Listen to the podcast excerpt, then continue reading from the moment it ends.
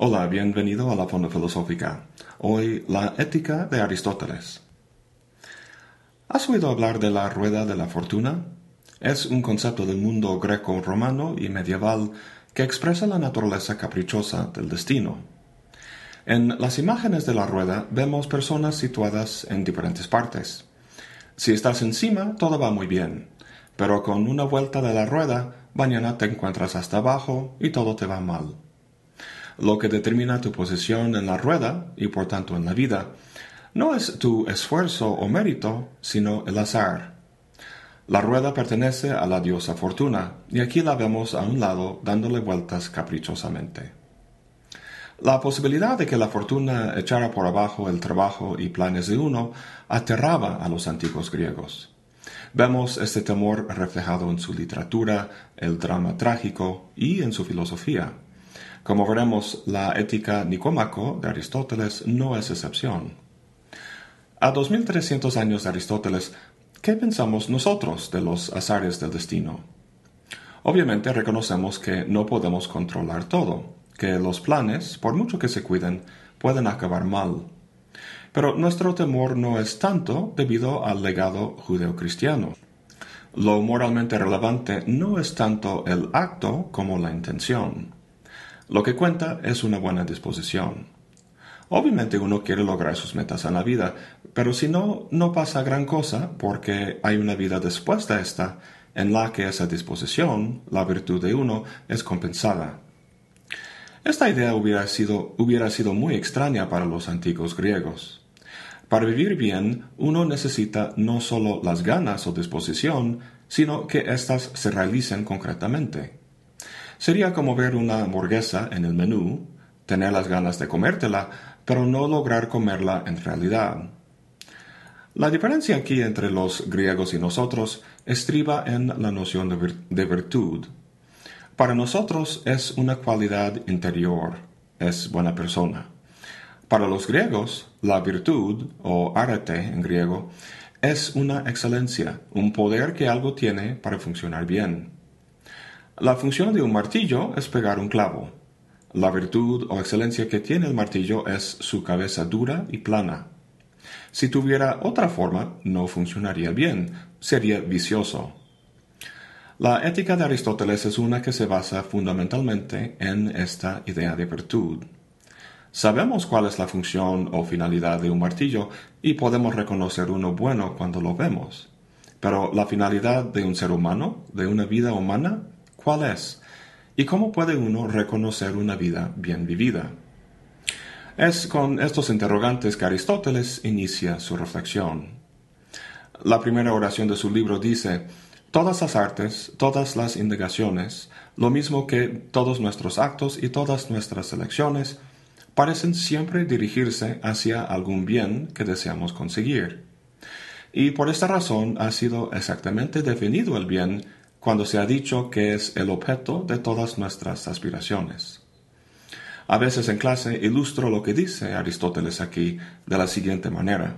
Busco a un alumno que parece medio dormido y le digo, Oye, ¿por qué estás aquí en clase? Podrías estar en cama o viendo una película o algo más divertido que esto. Se despierta y casi siempre me responde con alguna tontería como me gusta la filosofía o quiero aprender. Le digo, ok, puede ser. Pero quiero saber muy concretamente cuál sería la consecuencia de que no vinieras hoy a clase. ¿Qué pasaría? Pues me pondría una falta. Ok, viniste para que no te pusiera una falta. ¿Por qué no quieres una falta? Porque quiero aprobar la materia. Pues ¿por qué quieres aprobar la materia? Porque la necesito para terminar la carrera. ¿Por qué quieres terminar la carrera? La necesito para conseguir un trabajo. ¿Por qué quieres un trabajo? Porque quiero ganar dinero. ¿Y por qué quieres ganar dinero? Para comprar cosas. ¿Por qué quieres cosas? En ese momento el alumno pausa y dice, pues, pues no sé. De repente se da cuenta de lo extraño que suena esta larga lista de medios y fines. Hacemos una cosa para lograr otra y esta para otra. Pero a fin de cuentas la serie tiene que llegar a un fin. ¿Tienen nuestras acciones un fin final? ¿Algo que sea valioso en sí mismo? Aristóteles concluye que sí. ¿Cuál es?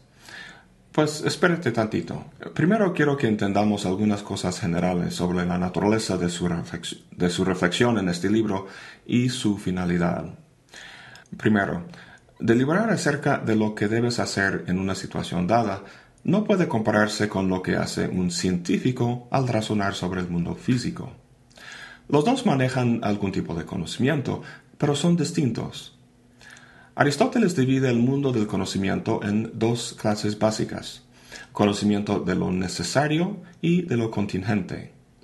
El primero trata de aquellos objetos que son eternos, que no cambian, como son las verdades de la matemática, las leyes físicas, etc. El conocimiento que le corresponde, Aristóteles lo llama sabiduría teórica. Se divide en razón intuitiva y ciencia, pero no vamos a tratar esos ahora. Por el otro lado está el conocimiento de lo contingente, de aquello que pudo haberse dado de otra forma.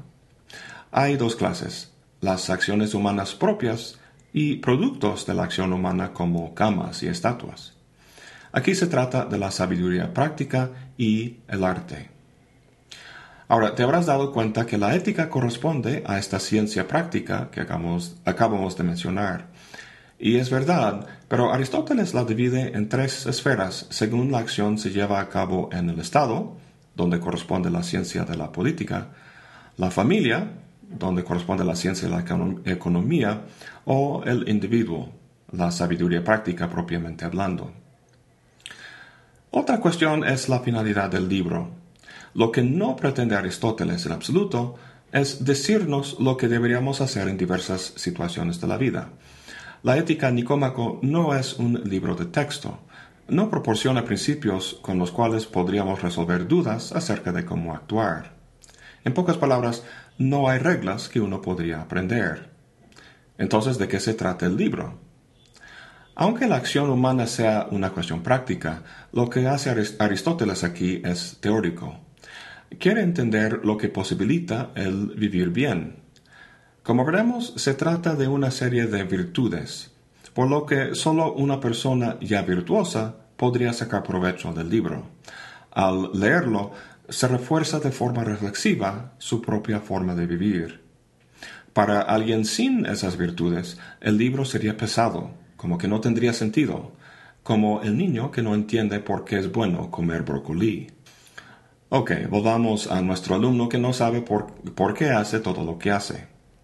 La respuesta de Aristóteles, como ya habrás adivinado, es ser feliz. De hecho, la palabra que usa es eudaimonia.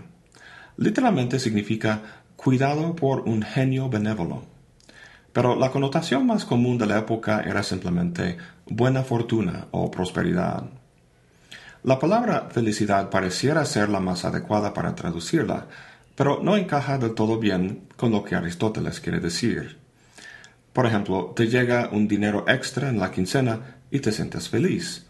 Pero en el camino al banco se descompone tu coche.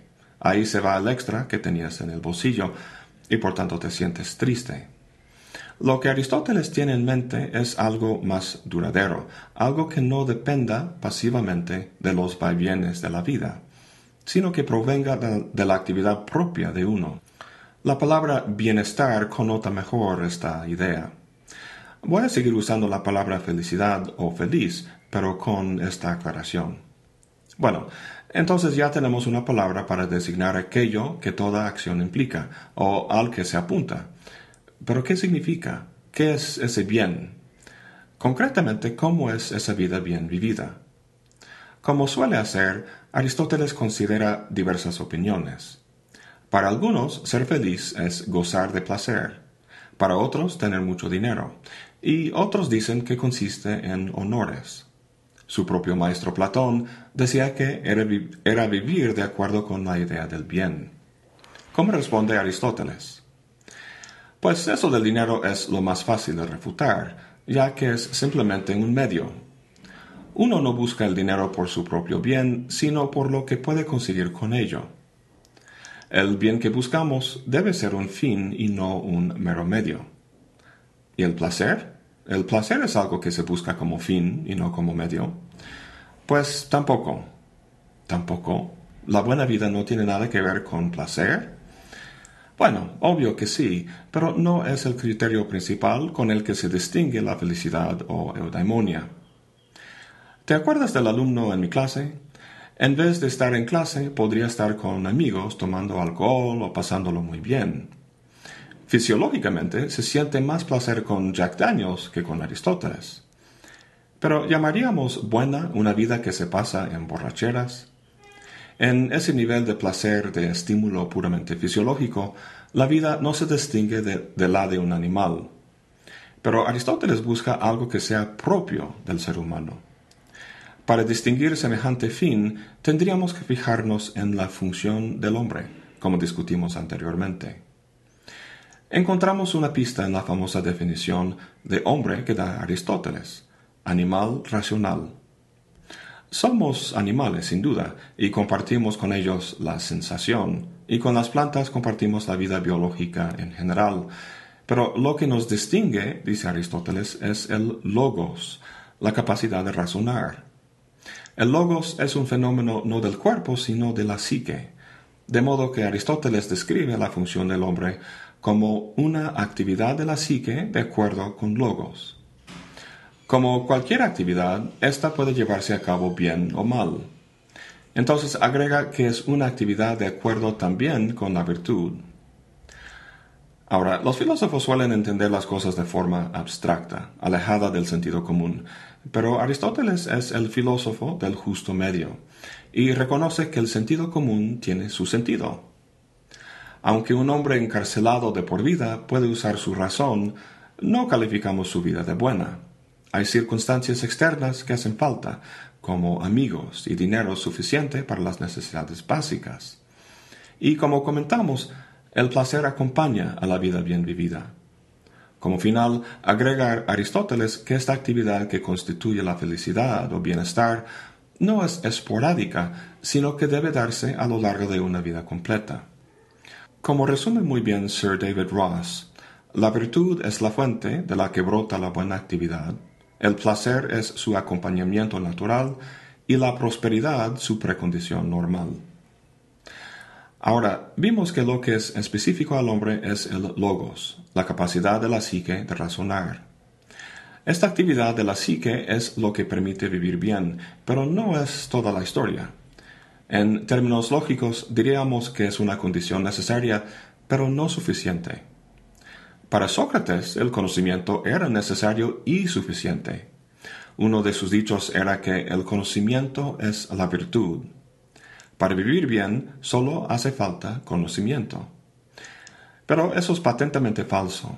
Un fumador sabe que no es bueno fumar, pero sigue fumando. Entonces, ¿cómo dar cuenta de eso? Pues no somos máquinas que simplemente siguen los dictados de su programación. Además de ser racionales, somos también animales, deseamos. Entonces, nuestra parte racional dicta un plan pero la facultad de desear puede obedecerlo o no. Si esta parte de nosotros se ejerce con virtud, obedecerá el plan, si no, no. Este último es lo que sucede con el fumador. Su apetito le gana a la razón. Hace falta entonces hablar no sólo de las virtudes intelectuales, sino también de lo que Aristóteles llama las virtudes morales, que tiene que ver con nuestra facultad de desear. A mi gusto, la parte más interesante del libro tiene que ver con ese tratamiento, tema que abordaremos en el próximo video. Bueno, eso es todo por hoy. Gracias por acompañarme. Hasta la próxima y buen provecho.